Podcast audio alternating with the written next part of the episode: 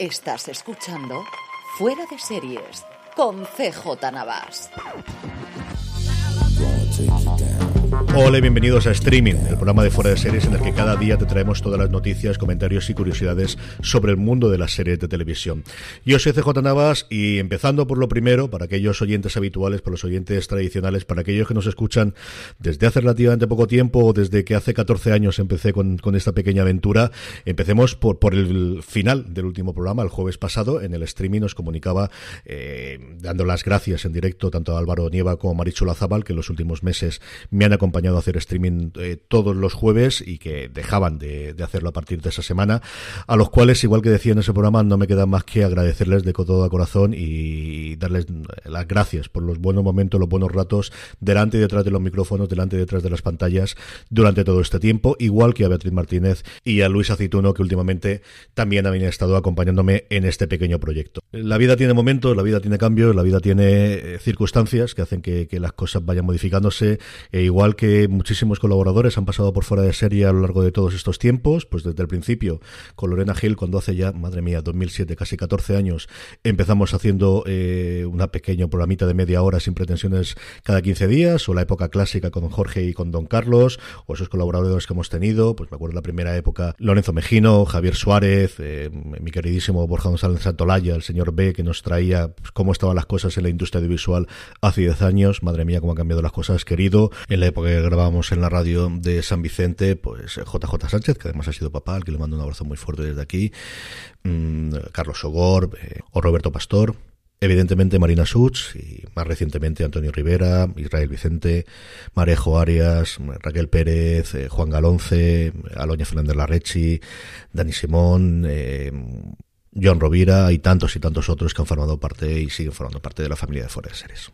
Y seguro que de alguien mm, me olvidaré y pido de disculpas desde ya. En los que en un momento dado han entrado en fuera de series, han salido de fuera de series, a los que yo siempre pues les estaré agradecido por el tiempo en que dedicaron y que se sumaron a este pequeño proyecto y, y a los que espero, bueno, que les vaya muy bien, que sé que les va muy bien y les sigo leyendo y oyendo. Las cosas concretas que nos complementan a nosotros, eh, la web sigue, tal y como estáis viendo, seguimos publicando nuestras noticias, eh, publicamos en nuestras redes sociales, seguimos en nuestro grupo de Telegram, telegram.m barra fuera de series y seguiremos con los podcasts en formato distinto, en formato diverso, que iremos consolidando durante las próximas fechas. Como os digo, en una, pues estos cambios que de vez en cuando la vida te lleva por, por ahí y que tienes que, que hacerlos, eh, y que no queda más que mirar para adelante y seguir, pues tratando de traeros lo que llevamos haciendo todos estos años, entretenimiento, diversión, información, comentarios, críticas y, disfrutar entre todos de este apasionante mundo de las series de televisión que tantas, tantas alegrías me ha dado en mi vida personal y mi vida profesional y que me ha permitido pues conocer a tantísima buena gente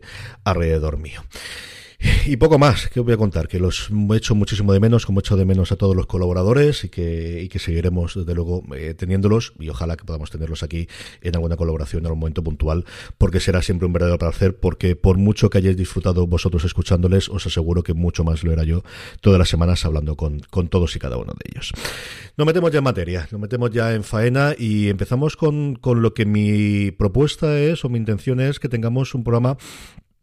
regular, quiero hacerlo diario, pero en fin, como me conozco y estas cosas, digamos que regular, en el que podemos comentar las publicaciones que hacemos y lo que se está moviendo en el mundillo. Y es indudable que en el mundillo de las series de televisión y de la televisión en general son dos cosas las que a día de hoy están totalmente ocupando el, la, conversación en redes y la conversación en el mundillo. La primera, relacionada directamente con las series, es el no estreno de Star Trek Discovery.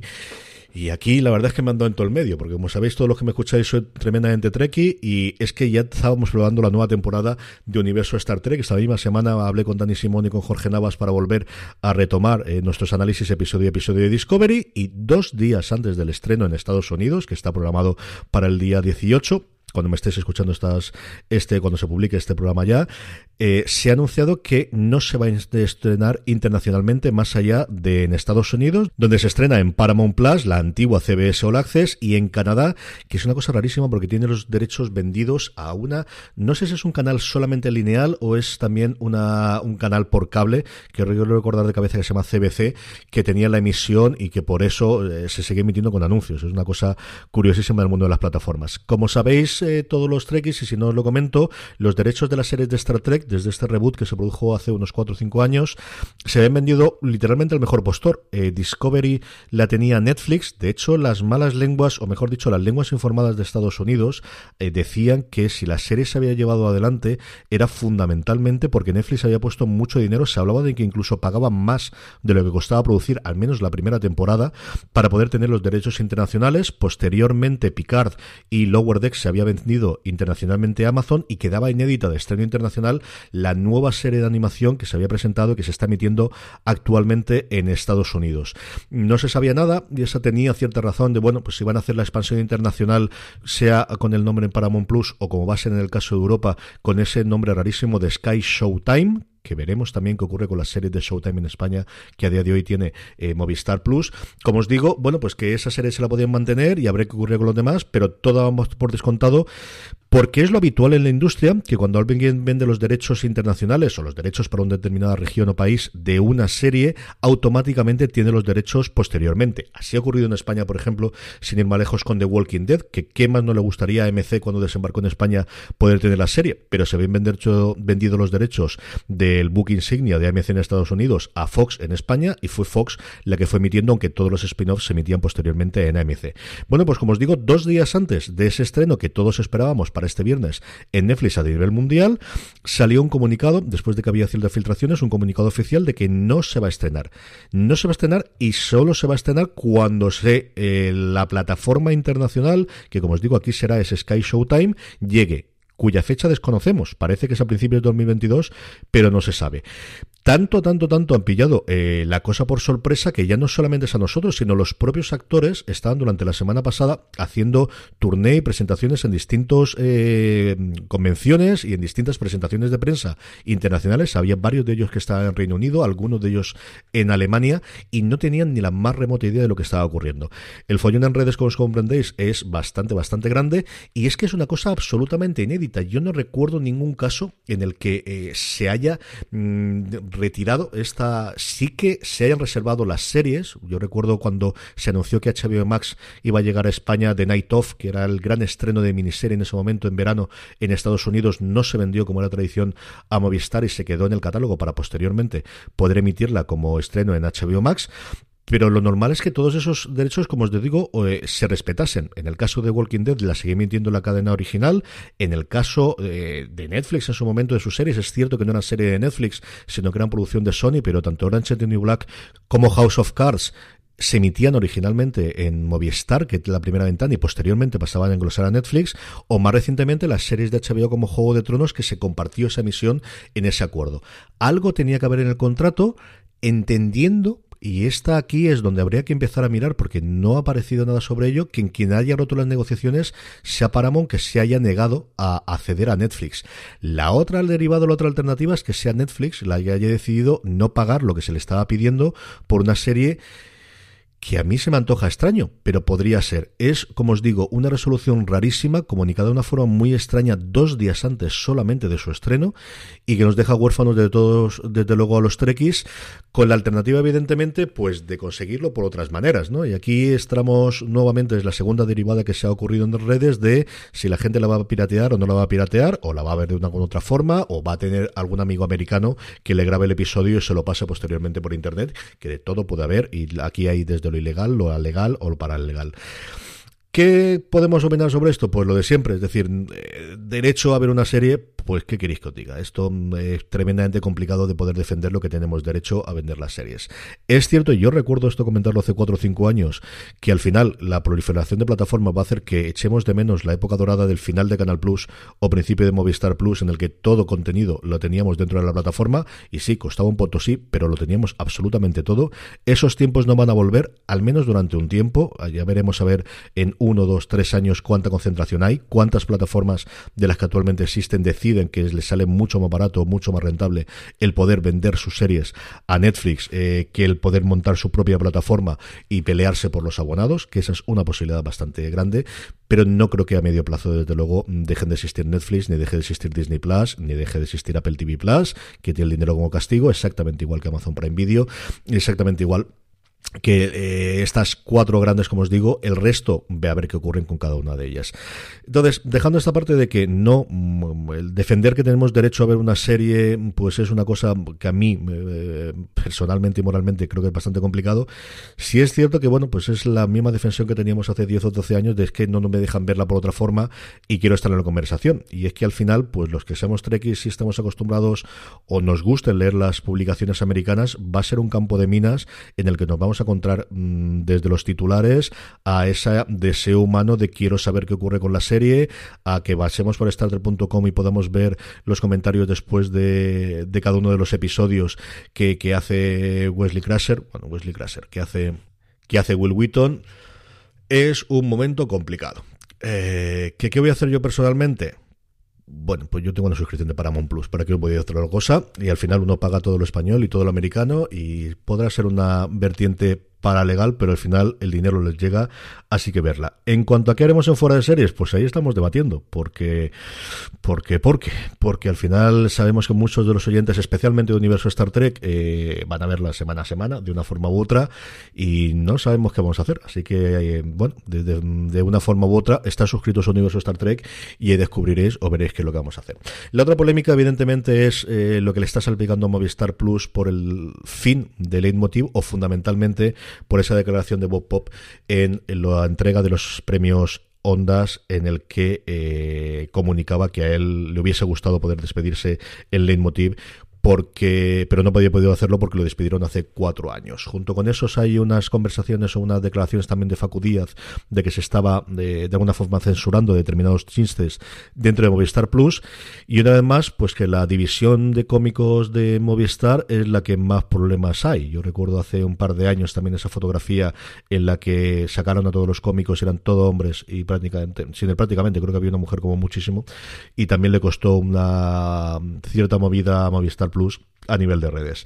No sé cómo acabará la cosa, no sé cómo sucederá. La cosa más curiosa aquí es que mm, la nota de prensa de Movistar Plus decía que Buenafuente seguía eh, haciendo o iba a colaborar en nuevos proyectos en Movistar que es una forma de decir que sí ni que no. O sea, que al final pueden ser hacer nuevos proyectos y que eso sea como David Chase, que estuvo haciendo nuevos proyectos para HBO desde que terminó Los Soprano hasta que ha hecho eh, todos los santos de la, la, precuela de Los Soprano como 14 años. No ha hecho absolutamente nada más.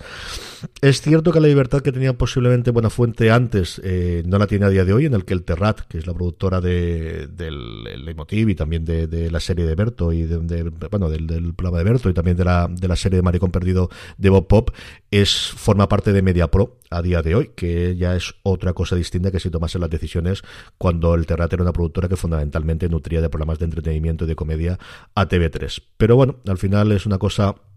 que a nivel de prensa desde luego no se tiene que estar pasando bien en Movistar y a ver qué es lo que ocurre, cómo recombinan la cosa, si van a ampliar las resistencias, si encontrarán un segundo late night o qué lo que va a ocurrir en un programa que desde luego no tiene el peso que tenía en abierto. Algún comentario he leído por ahí que se vaya a televisión española, que no lo descartaría, o que vuelva a TV3, yo creo que esa es bastante más extraña que ocurra a estas alturas del partido. Yo creo que Buena Fuente se sigue adelante o sigue Movistar haciendo cositas pequeñas de documentales que le interesen o de programas que le interesen, más de entrevistas, una cosa como Iñaki en los últimos tiempos, o Televisión Española sí podría ser una cosa que le, pudiese encajar o le pudiese interesar o le pudiese funcionar. Por lo demás, contenido que tengamos o estrenos, en fuera de series.com tenéis varios trailers que han salido durante los últimos días. El primero de ellos es el de The Great, la segunda temporada de la serie que cuenta las aventuras y desventuras y andanzas de Catalina la Grande ya está disponible. La serie se va a estrenar dentro de nada en Start Play. Es una serie maravillosa. Si no la habéis visto todavía, es divertidísima, es tremendamente eh, entretenida, es muy irónica, rompe muchísimo. No busques una serie histórica, eso sí, si vais buscando una serie histórica, descartarlo desde el principio porque no va a ocurrir eso. Pero es una serie de verdad muy, muy entretenida, muy, muy divertida que dentro de nada tendremos su segunda temporada. Eh, los visitantes llegan el 5 de diciembre a HBO Max con un nuevo caso, también tienen muy curiosidad y mucho antes, el 23 de noviembre, nos va a llegar Posesión y así puedo hacer el acento francés que siempre me gusta, un thriller sobrenatural francés que va a llegar a filming, que sigue, pues eso, trayéndonos series, en este caso es una coproducción franco-israelí, con un thriller, con tintes sobrenaturales, que nos sigue trayendo toda esta producción internacional. Y luego, la última noticia, la noticia más entretenida, más divertida y de luego para mí más entrañable del día, es la confirmación, aunque ya había, yo creo que más rumores, una confirmación de que iba a ocurrir, la vuelta de Fraggle Rock. Fraggle Rock había hecho un especial en Apple TV Plus, es una serie que originalmente en Estados Unidos se ve un canal minoritario y luego fue con HBO, aquí nos llegó en su momento de televisión, yo juraría que fue la 2. Es una de mis series de mi infancia, es una de las series que con más cariño recuerdo. Yo creo que no hay nadie de mi generación que no recuerde la sintonía y la canción en español. Ya tenemos un tráiler, eso sí, con la versión de la canción en, en, inglés. Y Fraggle Rock, la diversión continúa, va a llegar a Apple TV Plus, que sigue haciéndose un catálogo tremendamente interesante el próximo viernes 21 de enero, con 13 episodios que contará. Hablando de Apple TV Plus, si no estáis viendo Swagger, de verdad que es una de las mejores series que a día de hoy está en emisión. Si echáis de menos Friday Night Lights, si buscáis un drama diferente con personajes, vale muchísimo, muchísimo la pena. Y con unos actores adolescentes sencillamente apasionantes. Narra el mundo, lo contaste ya en el último streaming, pero narra el mundo del baloncesto de instituto y además de clubs, no de tanto formalizado en la zona de Washington y alrededores justo en el año 2020, el COVID hasta el cuarto episodio empieza a verse en gente que empieza a llevar mascarillas, pero va a tener mucha más importancia por lo que se puede ver en el tráiler a lo largo de los distintos o de los siguientes episodios. Me ha gustado muchísimo, muchísimo, muchísimo, me está gustando muchísimo los cuatro episodios que han emitido hasta ahora Apple TV Plus, que como es habitual, hace un episodio todos los viernes. Y nada más por hoy. Como os digo, aquí ha llegado streaming, este experimento que vamos a intentar hacer diariamente, en el que comentaré las noticias del día, en el que iremos hablando. Estoy pensando incluso hacerlo en directo, si logro que mi agenda se organice una puñetera vez, el poder hacerlo todos los santos días eh, a una hora concreta, que podemos hacerlo quizás en Twitch o algo similar y aprovecharlo y tener alguna pregunta o poder responder alguna pregunta, que tendremos alguna gente que hay. Y que aquí seguimos, que aquí sigue fuera de series, como os digo, que seguimos 14 años después delante del micro o a pie de micro hablando y comentando este maravilloso mundo de las series de televisión, que tendremos más novedades a lo largo de los próximos tiempos. Que gracias a todos los que os habéis sumado durante este tiempo, que gracias de nuevo una vez más a todos los colaboradores que han hecho mm, cada vez más grande fuera de series y a todos vosotros, que gracias por soportarme, gracias por aguantarme, gracias por escucharme todos estos años o de los últimos tiempos eh, y que como siempre os digo, recordad, tened muchísimo cuidado.